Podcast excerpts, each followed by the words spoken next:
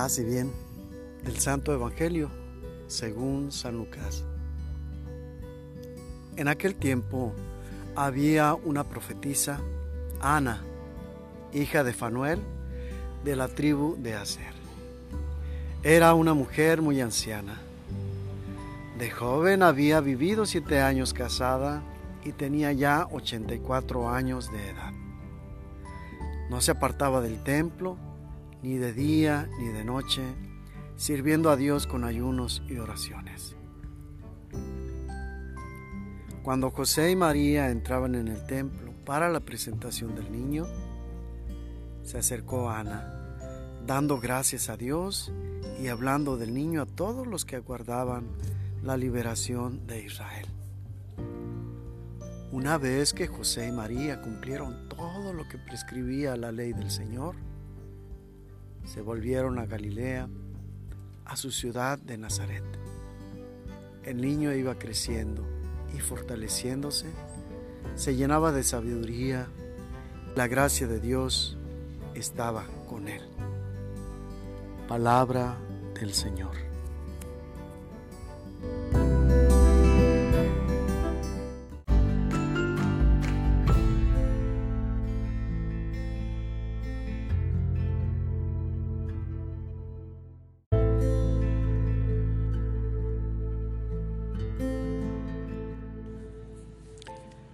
Una persona logra estar enamorada solo cuando comparte todos los instantes de su vida con el amado o con la amada. Haciendo esto, verá a la persona amada cuando está presente, pero también cuando está ausente. Le bastará cerrar los ojos para huir del tiempo y del espacio y situarse en un eterno presente al lado de aquella persona a quien ama y querrá darle todo y querrá dedicarle todo. Y lo verá en todas las cosas que ve en todas las cosas que hacen, todas las cosas que dicen, todos sus pensamientos.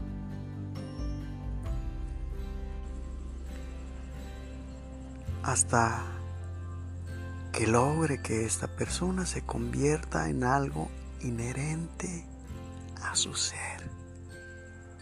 Es decir, va a descubrir que su ser no existe si no es con esta persona. De tal manera que apenas cierre los ojos, sentirá que ya la extraña. Apenas sabe que se va a alejar y va a empezar a sentir una separación.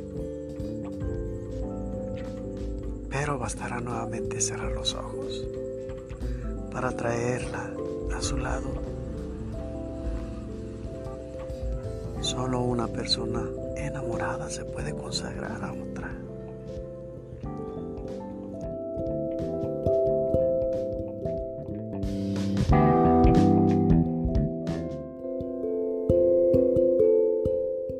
Es lo que sucedió con la profetisa Ana.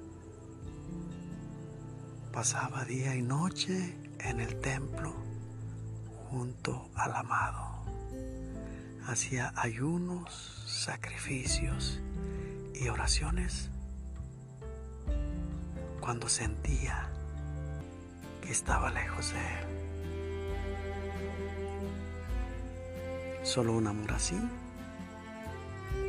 nos puede unir a la divinidad.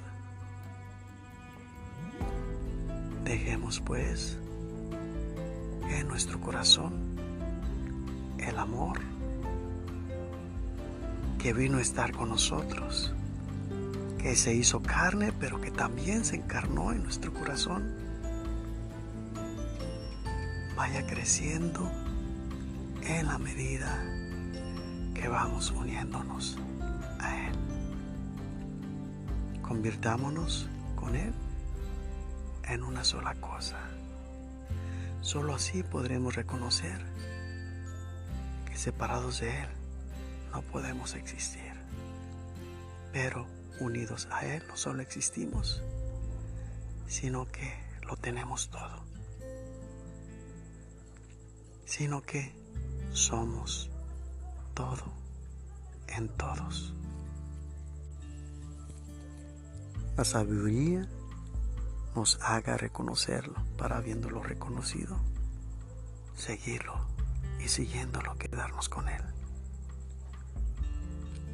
Crezcamos de este modo en gracia, pues solo teniéndolo en nosotros seremos como María, saturados de su gracia. Una gracia que da el gozo, pero también da la fuerza para el sacrificio por amor.